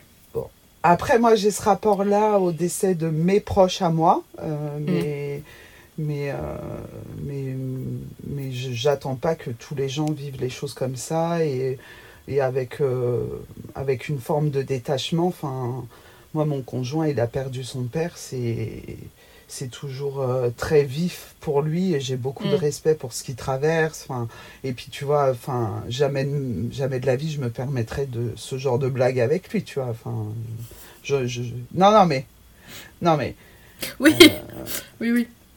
tu, enfin, tu vois, ce que j'ai, ce que j'ai appris aussi, c'est qu'il y a, on, on réagit pas tous euh, de la même façon à la perte d'un proche. Ouais. Euh, et même quand on est frère et sœur, euh, on réagit pas pareil. euh, et même quand on est mère et fille, et même, enfin, tu vois, voilà. Et puis, et puis, et puis, euh, et puis les gens ne vivent pas de la même façon. Et moi, j'ai un grand respect pour tous les gens. Et il n'y a pas de façon idéale. Et d'ailleurs, je sais pas ce que ça veut dire faire son deuil. il Ouais, faire, a- je faire sais son, pas. faire son deuil, c'est un processus. c'est un- Ouais, la réponse bateau, c'est que c'est un processus, mais en réalité, je crois qu'on Ouais. fait jamais son deuil parce que bah on vit systématiquement avec ce truc-là. La douleur Ouais, et la colère, elles passent, mais, mais Bah, tu sais, je me suis quand même un peu renseignée du coup, parce que je me suis dit, va peut-être falloir que je, me, je devienne un peu experte en la matière, parce que quand même, je les cumule. Donc bon, donc j'ai j'ai bouquiné un peu, j'ai lu des trucs et tout. Le processus avec les différentes étapes qui sont censées se succéder, qui durent plus ou moins longtemps. Bon, j'ai pas eu l'impression de traverser ça, moi. Enfin, j'ai eu des périodes de, de, de colère, j'ai eu des périodes de tristesse. euh, mais euh, tu vois, là, je peux être très triste et, et de, de parler du moment du décès de ma mère. Et puis par moment, je suis très en colère. Et puis, enfin, ça va, ça vient. C'est. Mais c'est pas une composante. C'est-à-dire que. Enfin, c'est pas une composante. Je sais pas comment te dire. J'ai l'impression que ça détermine pas ma vie, en fait. Ça détermine pas mon quotidien. Ça m'est arrivé, ça a eu un impact évidemment, mais c'est pas euh, c'est pas fondamental quoi. Enfin c'est pas ça qui te définit. non. Ouais. Et en même temps, force est de constater que si quand même un peu. Enfin, tu vois. En tout cas pour les autres. Moi, j'ai pas l'impression que ça me définit, mais ça me définit aux yeux des autres. Ah ouais. Euh, tu, tu vois, c'est bon. Mais même là, enfin, je travaille en pédopsie, donc je suis entourée de psychologues. euh, quand je parle de. Parce que ça nous arrive parfois d'évoquer le décès des proches et tout, j'ai toujours l'impression d'être un, un ovni, quoi. Alors, je dis, bon, euh, c'est pas grave. Enfin, pour de vrai. Enfin, c'est- Ah, de toute façon, mes- oui, c'est comme ça. Donc euh, factuellement, euh, euh, c'est ça. Un de mes enfants malades, c'est grave. oui. Ma mère morte, elle est morte, quoi. Qu'est-ce que tu veux que je fasse de plus que ça? Enfin, en fait, je peux rien y faire. Donc, euh, ça me dépasse, c'est un état de fait. euh, Puis, je suis assez cartésienne. Je, je crois. Enfin, je sais pas si je crois après, avant, là, je, je suis pas trop. J'en sais rien, en fait. Mais Mm. j'imagine pas qu'elle, qu'ils, euh, mes frères, euh, mon frère, mon père, ma mère, j'imagine pas qu'ils soient quelque part. Parfois, euh, mes enfants, parfois, ils ont besoin d'imaginer qu'ils sont quelque part. Donc, j'accompagne le mythe, tu vois, un peu, de dire, bah, pourquoi pas, si c'est important pour vous. Mais tu vois, pareil, euh, je voulais revenir un peu, moi, sur la question de la, de- du- du- des funérailles, de la pierre tombale, Mm. du cimetière, enfin. Moi, ça a fait, euh, ça a créé des débats et, et- et des gros conflits parce qu'en fait, euh, euh, il y, a, y, a, ce qu'on attend un peu de toi, ce, que, ce, qui, est conventionnel et ce qui ne l'est pas. Enfin, moi, je trouve, je trouve que c'est une, une honte absolue, le prix des funérailles. C'est honteux. Honteux, honteux, honteux. Parce que pour de vrai, alors bon, c'est peut-être un peu glauque de dire ça. Non, non, mais alors parlons-en, parlons-en. moi, j'ai pas trop de ça. Ah non, mais moi, tu vois, j'ai vu le prix. Alors là, je l'ai plus en tête. Hein. Ma mère, c'était en 2009 le décès, donc c'est il y a un peu loin. Mais dans les mois qui ont suivi, j'ai fait un truc qui est un peu bizarre, mais je l'ai fait quand même. J'ai comparé le prix de l'essence du bois de chêne euh, au mètre carré, euh, si tu veux te faire un plan de travail, et le prix équivalent. non, mais je te jure, le prix, le, le prix équivalent pour le cercueil. Et tu te dis, mais il s'est passé quoi? Ils ont inséré des filaments d'or dans l'essence de chêne ou pourquoi en fait? Et tu vois, c'est honteux. Je trouve que le commerce qui est fait autour de ça, c'est honteux. En fait, la c'est comme si la dignité ou l'hommage ou le, le, le, respect que tu as pour les défunts se mesure au prix que tu, euh, vas pouvoir mettre. C'est horrible, horrible. Ouais, je... moi j'avais été choquée un peu. Euh, alors, pour le coup, j'ai pas du tout géré les, funérailles de mon père, mais j'ai géré celles de ma mère. Et ma mère était, était musulmane et son souhait, c'était vraiment de. Chez nous, dans la famille, c'est euh, on part de toute façon, on n'a pas besoin de, dépenser d'argent. Enfin, de dépenser mm. plus d'argent qu'il n'en faut et il en faut déjà pas mal. Donc, euh, la règle, c'était tout le moins cher. Donc, mm. à partir du moment où je savais que c'était son souhait, moi, j'avais pas la culpabilité de me dire merde, j'ai quand même pas pris un truc ouf parce que je mm. savais que c'était son souhait.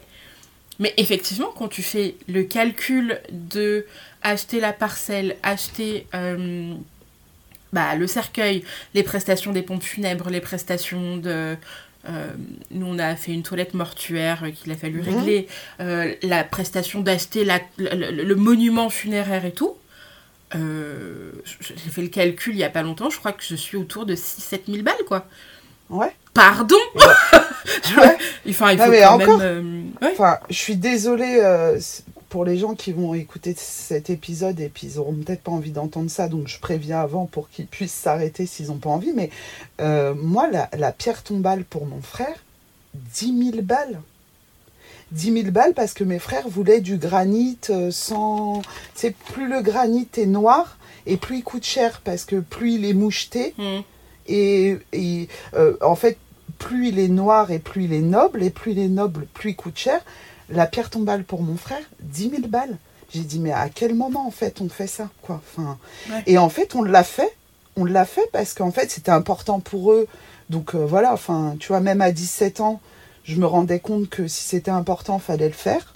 Mais moi, je trouvais ça complètement aberrant. Ma mère s'est endettée. Jusqu'à la fin de sa, vie à elle, elle a payé les funérailles de mon père et de mon frère. Non mais parce que bah, parce qu'on n'avait pas l'argent en fait. Bon, moi j'ai prévenu tout le monde. Euh, déjà, je veux être incinérée. Je veux pas, je, veux pas de, je veux pas de lieu où on va mettre mon nom, mon urne. Je veux être répandue au jardin des souvenirs. Et, et tu sais pourquoi? Parce que je veux pas que ça coûte. Eh ben, je suis encore en train de me confronter euh, au regard des gens. C'est-à-dire que en fait, je me dis mais même ça, ça va pas tellement m'appartenir parce que bah, là, mes enfants grandissent. Euh, j'espère que ça arrivera le plus tard possible. Hein. Euh, l'aîné a 22 ans, mais ils vont devenir adultes. Et finalement, je crois que je vais devoir renoncer à ça.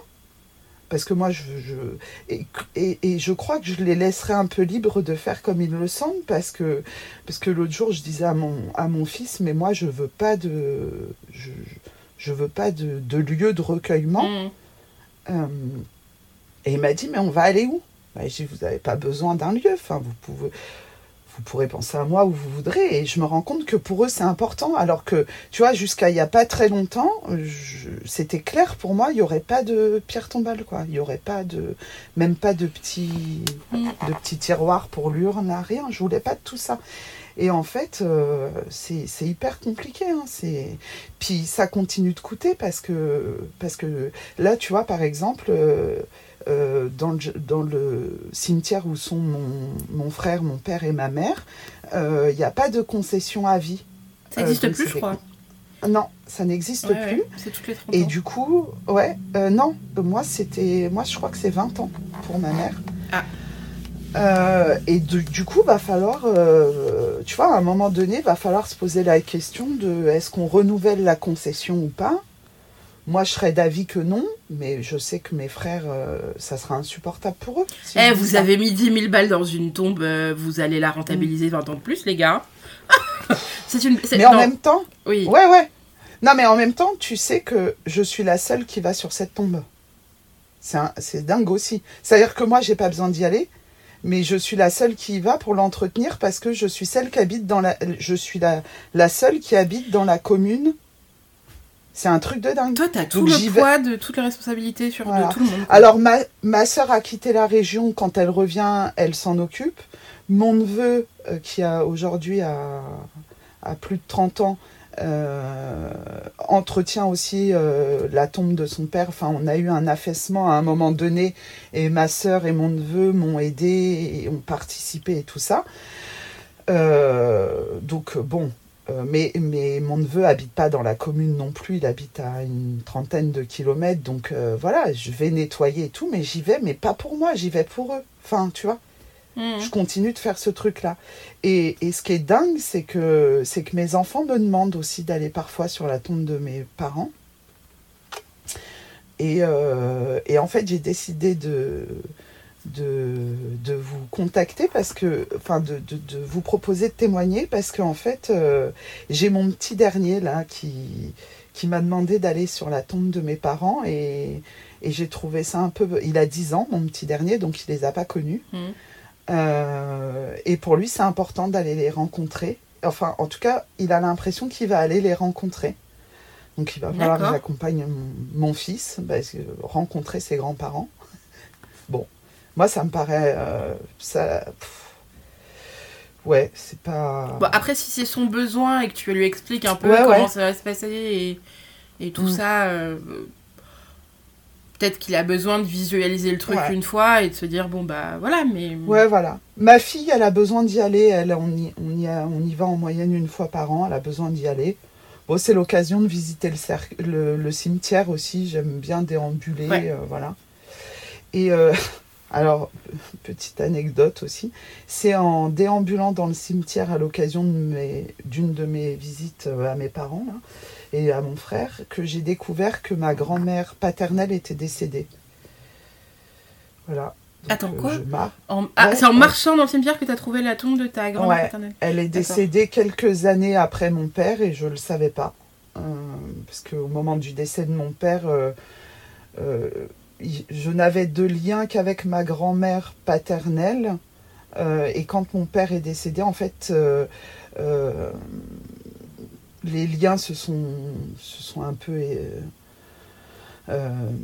dissipés. Enfin voilà. Et, et du coup, quand elle est décédée, elle a eu d'autres enfants d'une seconde union après mon père. J'ai donc des oncles, mais que je ne connais Mhm. pas. Et quand euh, bah, leur mère est décédée, ils nous ont pas prévenus en fait. Et j'ai découvert que ma grand-mère était décédée euh, en marchant dans le cimetière comme ça. Ouais. Ok, bah écoute, pourquoi pas Ouais, euh, voilà. Donc bah, je me rappelle que ce jour-là, j'ai appelé ma sœur aussi. Je lui ai dit, ah au fait. bon, voilà. Puis finalement, bah, la mort, c'est, enfin, ça fait partie de la vie, quoi. Donc, euh, donc euh, bon, c'est une étape. euh, on y est tous confrontés à un moment donné ou à un autre. Euh, c'est pas quelque chose qui me fait particulièrement peur. Euh, mais mais j'avoue que je vois aussi le, le, le- comment dire la tristesse que ça peut provoquer euh, autour de moi quand Ouais. j'ai des, potes qui perdent leurs parents et tout. Je, chaque fois, je suis tellement désolée pour eux. Et tu sais qu'à chaque fois, je me dis un truc. Alors, c'est bon, encore mon esprit tordu, mais je me dis putain, merde-moi, ouf, c'est déjà fait, quoi. Je- Ouais. Ouais, voilà. Ouf. C'est, je, j'aurais pu le faire, quoi. Et je me dis, mais, mais pour de vrai, parce que je sais pas, en fait, je me dis que c'est arrivé tôt dans ma vie, et à un moment donné où je réfléchissais pas forcément, tout ça.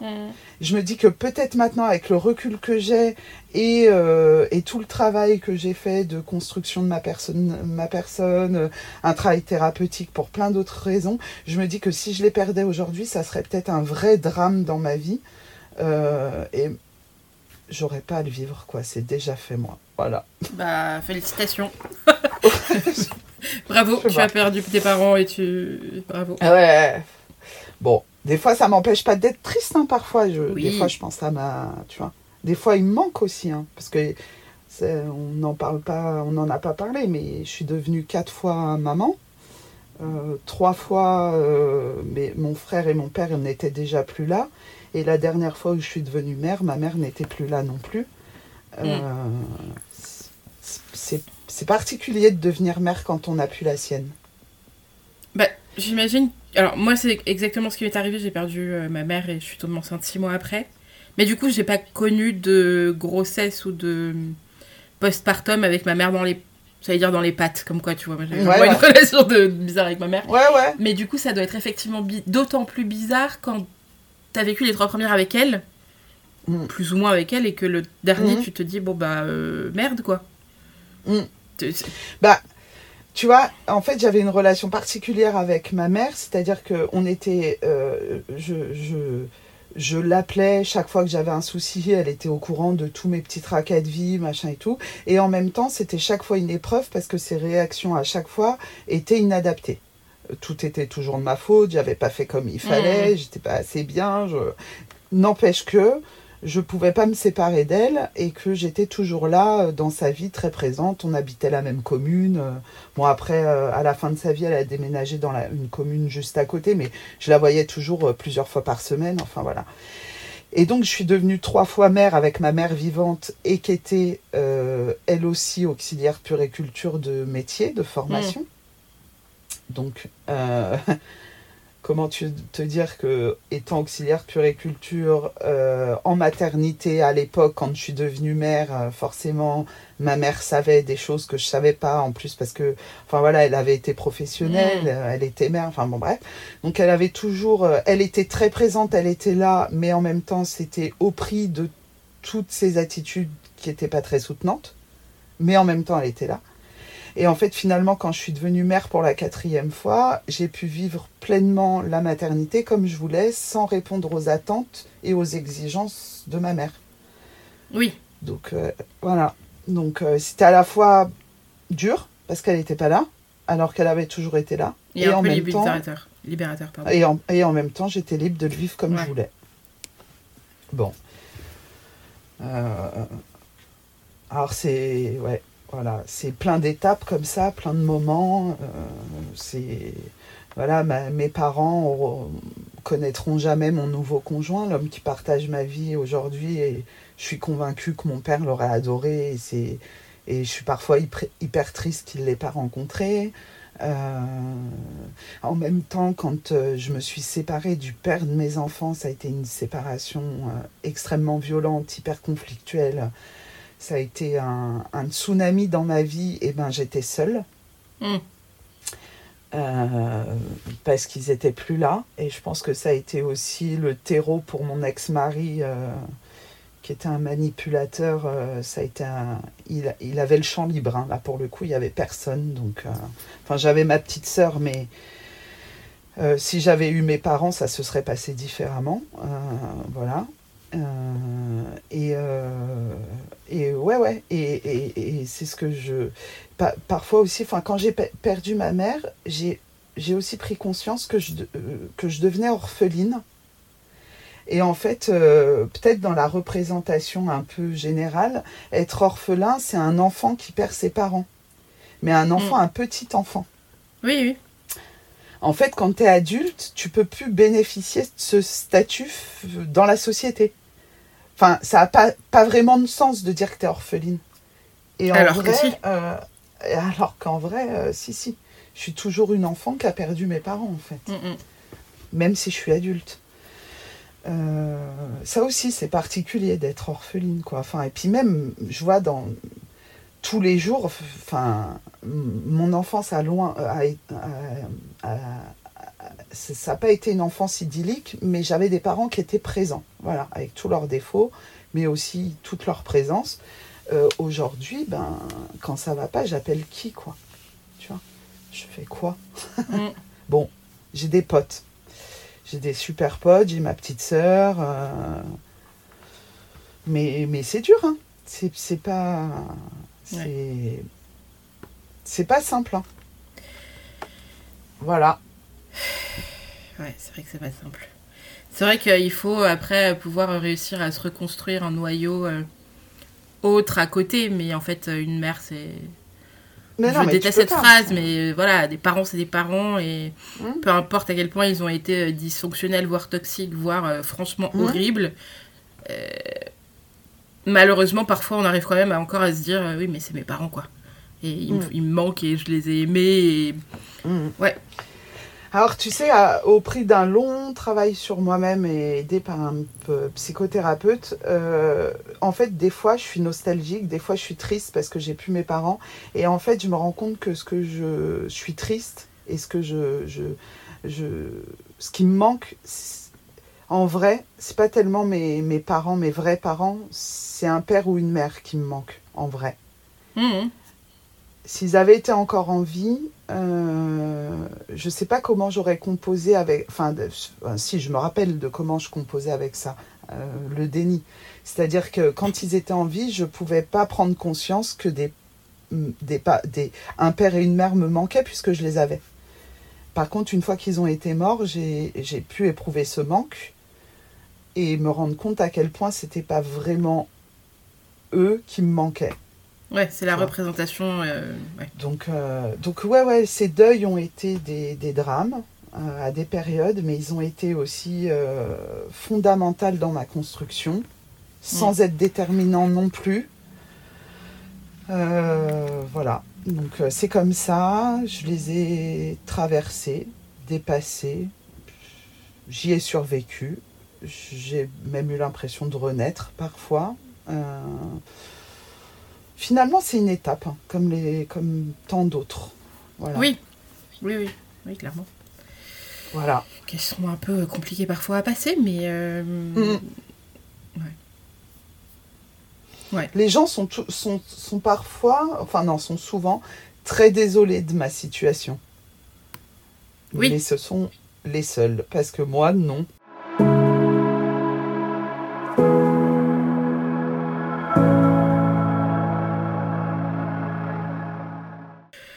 Question euh, qui est peut-être hyper chelou. Euh, pas obligé de répondre d'ailleurs.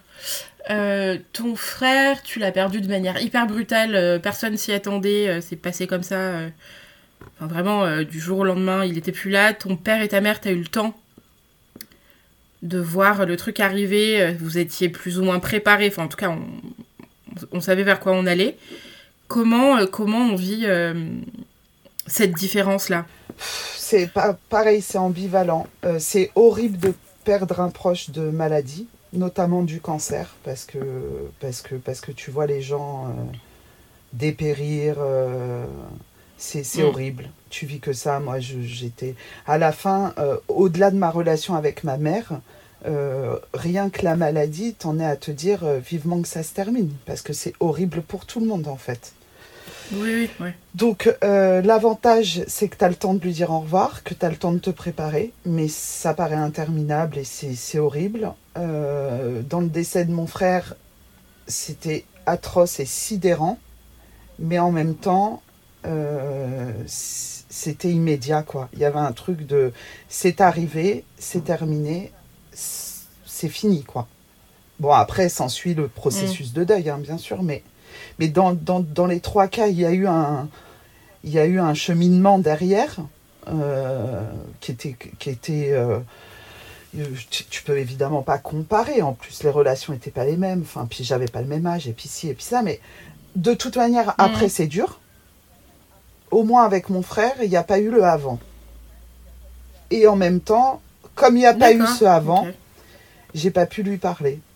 Enfin, tu vois, il y a...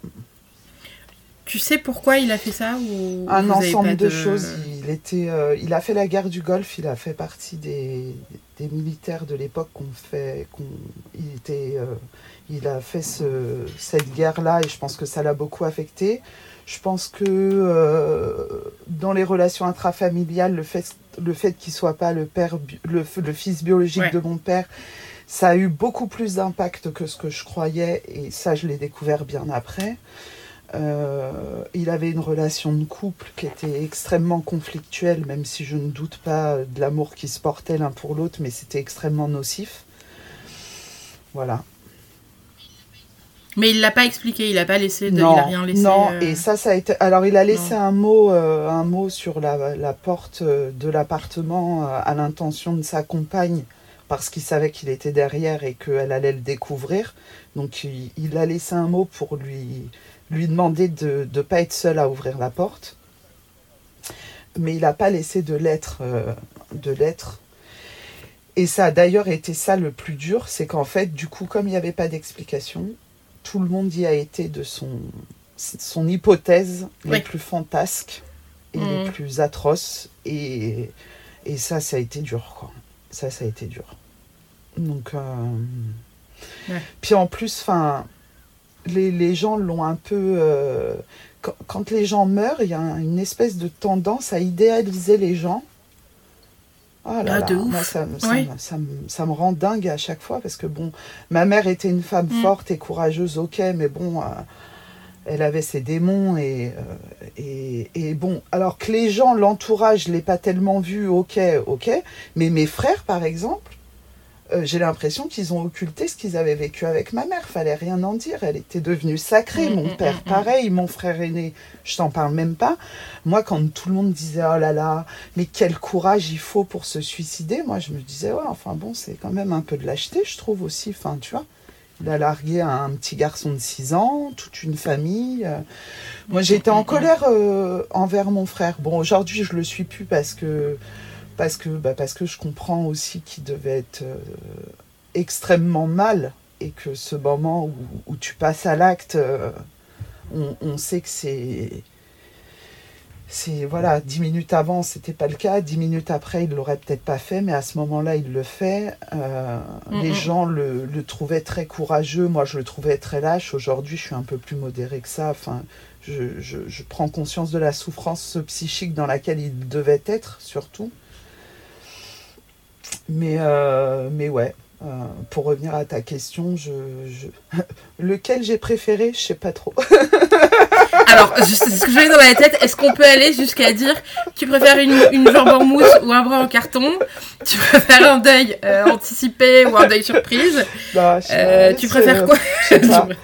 Que- non, Non, non, c'est pas une question de préférence. non, mais on aurait peut-être pu tu- se poser la question de est-ce qu'il y en avait un, un qui avait été moins difficile? Non, je crois pas.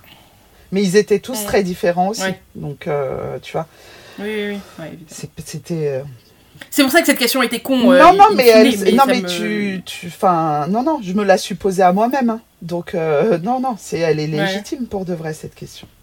La seule chose que j'ai pas eu avec mon père et avec ma mère, mais que j'ai eu avec mon frère, et je pense que c'est lié à la soudaineté du décès, c'est qu'en fait, pendant peut-être 2-3 ans, à la suite du décès de mon frère, je, je, je croyais le voir.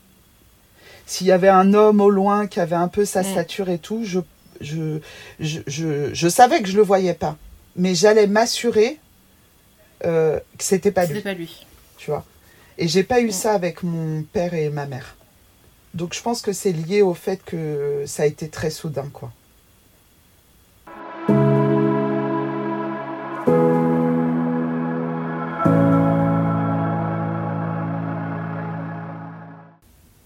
Les gens sont, tou- sont, sont parfois, enfin non, sont souvent très désolés de ma situation. Mais ce sont les seuls. Parce que moi, non. Enfin, tu sais, je vais te dire un truc, c'est peut-être horrible, les gens vont me trouver atroce, mais si j'avais le moyen de changer quelque chose dans cette histoire, ou si j'avais le moyen de les faire revenir, je ne le ferais pas. Je changerais rien à ma vie. Alors justement, j'allais revenir à ça parce que c'est ce que tu m'as écrit quand tu nous as contactés. Mm. Et j'avais Mm. trouvé cette euh, phrase euh, euh, alors pas du tout pour juger, mais hyper forte, tu vois, de me dire, oh putain, euh, faut quand même avoir digéré le truc et avoir vécu des trucs un peu solides pour dire ça, tu vois, de je ne changerai rien. Et en même temps, si ça t'a effectivement permis de renaître, mm. bah oui, bien sûr que tu changes rien.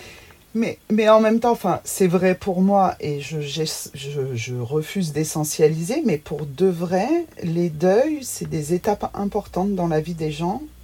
Et, euh, mais c'est, ça construit aussi. Enfin, même si c'est très dur et même si c'est des années de, de, mm. de pour certains, ça, ça, va durer très longtemps, c'est aussi des épreuves très formatrices. Enfin, c'est des expériences de vie je ne serais pas celle que je suis aujourd'hui si j'avais pas vécu ça. Euh, mais tout comme je ne serais pas celle que je suis aujourd'hui si j'avais pas eu quatre enfants, comme je ne serais pas celle que je suis si j'avais pas été unie à un manipulateur pendant 20 ans, euh, je ne changerais rien à ma vie. Parce qu'en fait, euh, bon, j'anticipe un peu, mais on s'approche quand même, je pense, de la fin de l'épisode, mais mm. je, je, je changerais rien parce qu'en fait, je suis hyper bien dans mes baskets aujourd'hui, moi. Je suis bien, je suis. voilà. Ça se sent, enfin, on se connaît, euh, justement, si on remet le contexte, on se connaît pas du tout. Euh, on n'a pas échangé plus que 4-5 mots euh, sur Insta rapidement parce que tu voulais témoigner. L'image que j'ai de toi, c'est effectivement. ouais, un peu de la sérénité et de se dire, bah ouais, enfin. Je, je, trouve effectivement bien, tu vois, enfin, vu tout ce que tu viens de me raconter. Euh, Attends, ça, ah, euh, cette phrase va faire exploser de rire mon meilleur pote parce que, parce que ma vie est un, est un scénario de mauvaise qualité de Netflix. D'accord? Mm. Si tu voyais euh, ma vie mise en scène dans une série, tu dirais non, too much, ils ont mis trop de trucs, ça passe pas, on n'y croit pas. ma vie, c'est ça. C'est un peu la conversation que j'ai eue hier soir avec une amie aussi, de me dire euh, c'est quand qu'on écrit. Euh, j'aimerais lancer un podcast qui s'appelle La suite au prochain épisode, tellement que moi aussi j'ai plein de trucs. Euh. Mais oui, oui, bah, mais clairement, dans certaines vies, on a cette sensation que le. Que, putain, le scénariste, il pouvait se calmer trois secondes. Juste trois secondes. Je sais pas, il, était, il était sous exta, euh, il avait pris une cuite, enfin je sais pas, il y a un truc, c'était pas possible. Comment il a fait? Bon, bref, et du coup, je suis toujours à 100 000 à l'heure parce qu'il m'arrive toujours un truc de dingue. Et quand je te dis un truc de dingue, c'est un truc vraiment de dingue. euh, je suis toujours en train de gérer des, des, des problèmes euh, incommensurables, des trucs qui là, ça arrive qu'à moi, enfin laisse tomber. Euh, et, et, donc mon meilleur pote, euh, euh, si on s'appelle pas au téléphone pendant trois jours, il me dit bon, j'ai loupé combien d'épisodes, la Terre s'est arrêtée combien de fois, t'as déclenché combien de conflits internationaux, enfin bon. Et, et pour autant, et c'est vrai, hein, ma vie c'est quand même un, un joyeux bordel, mais je suis bien. Enfin, tu vois, je, moi je suis assez en paix avec moi-même, quoi. Et tous les jours, j'essaye d'être en paix avec les autres, quoi. Donc, euh, bon, après, c'est un. j'ai choisi un, un, métier particulier aussi. Hein. Je suis éducatrice, donc euh, bon. Oui. Mais voilà, moi, une, une bonne journée, c'est quand. Euh, c'est quand j'ai pas fait de mal autour de moi. Si en plus j'ai fait du bien, c'est la petite cerise sur le ghetto. Voilà. Et si en plus le scénariste a un peu foutu la paix. Alors on est royal. C'est ça, tranquille, tu vois. C'est pas. Tout va bien. Voilà. Euh, mes enfants vont se coucher chacun dans leur lit ce soir. J'ai un toit au-dessus de ma tête, un homme qui m'aime, euh, une famille qui se tient à peu près. Bon, voilà. Ok. Tranquille, quoi. Et eh ben, c'est un beau mot de la fin, euh, après tout ce que tu nous as raconté. Qui, effectivement, sur le papier, quand tu m'as envoyé ton message, je me suis dit, putain Putain, qu'est-ce qu'elle va nous raconter, quoi Comment on va gérer ça? Bah écoute, plutôt bien. Conclusion, bon, il faut quand même deux décennies, hein, parce que bon, ma mère, oui, bien 2019. Sûr. Hein, oui, oui, euh, oui.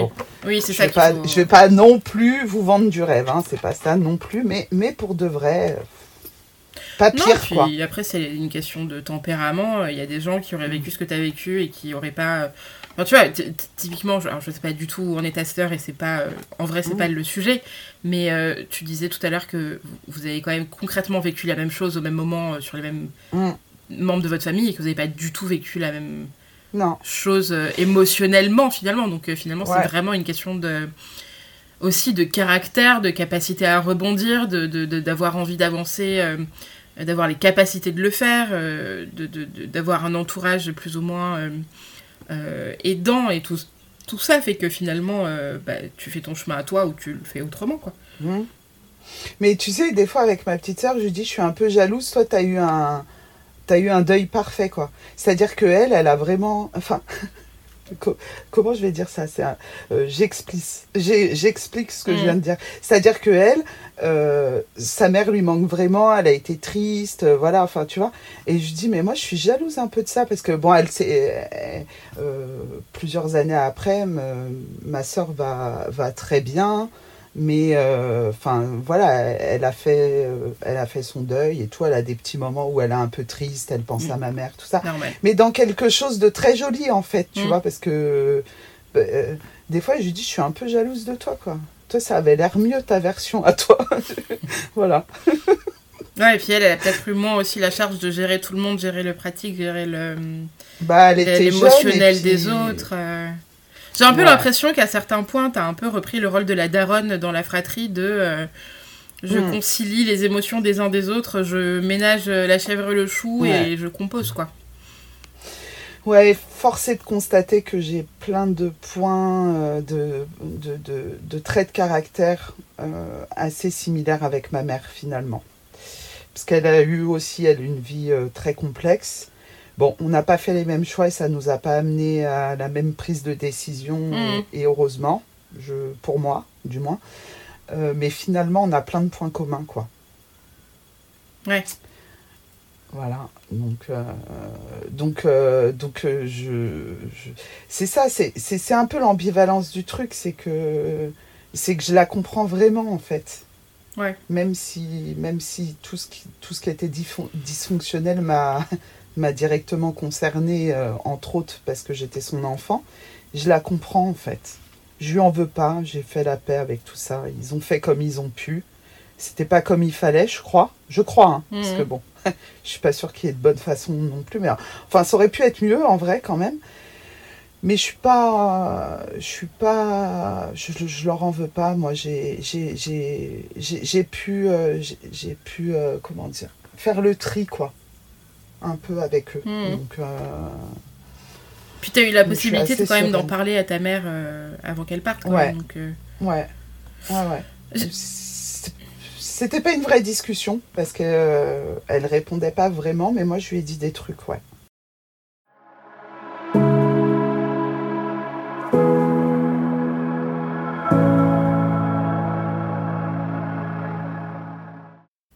D'écouter un épisode de Par la Racine, un podcast créé par Laurie Vaux et Céline Schmidt. Si vous avez apprécié, n'hésitez pas à nous laisser des commentaires et des étoiles sur vos plateformes d'écoute préférées. Vous pouvez aussi nous suivre sur Instagram. Si vous le souhaitez, vous pouvez aussi témoigner. N'hésitez pas à nous écrire. À bientôt!